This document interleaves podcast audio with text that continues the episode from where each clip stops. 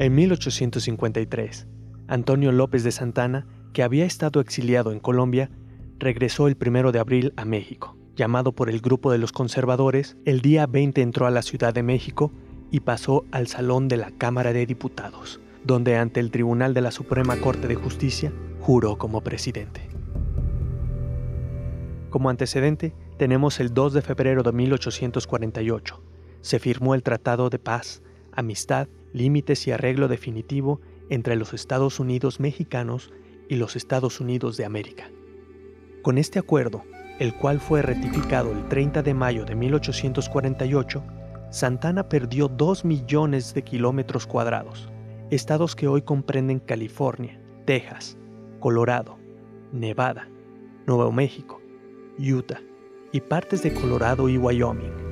El documento daba fin a la guerra entre México y Estados Unidos y pie a uno de los tratados más injustos de la historia mexicana.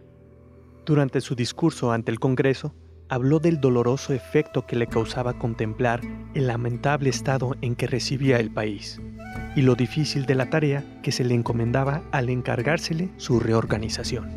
El objetivo de los conservadores era que Antonio López reorganizara el ejército, defendiese la región católica y suprimiera el federalismo.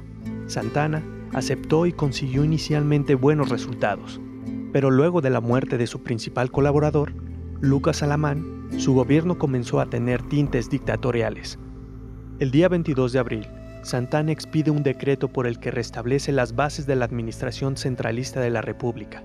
Para el 25, restringe la libertad de prensa y señala que los periódicos deben depositar de 3 a 6 mil pesos en el Monte de Piedad, a disposición del gobierno, para responder por las multas que le fuesen impuestas.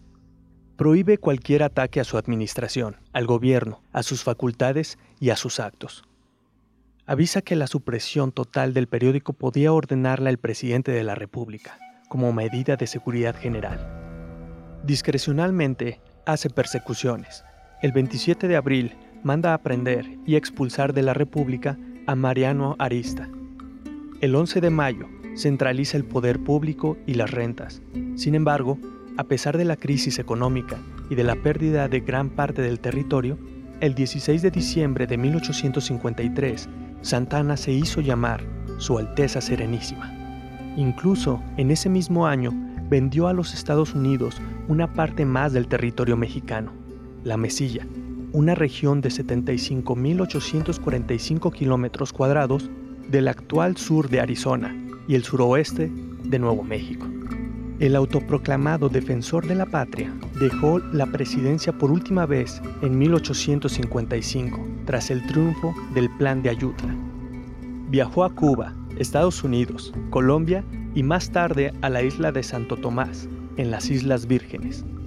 Finalmente, volvería a México en 1874, donde más tarde perdería la vida, enfermo y en el olvido, en la Ciudad de México.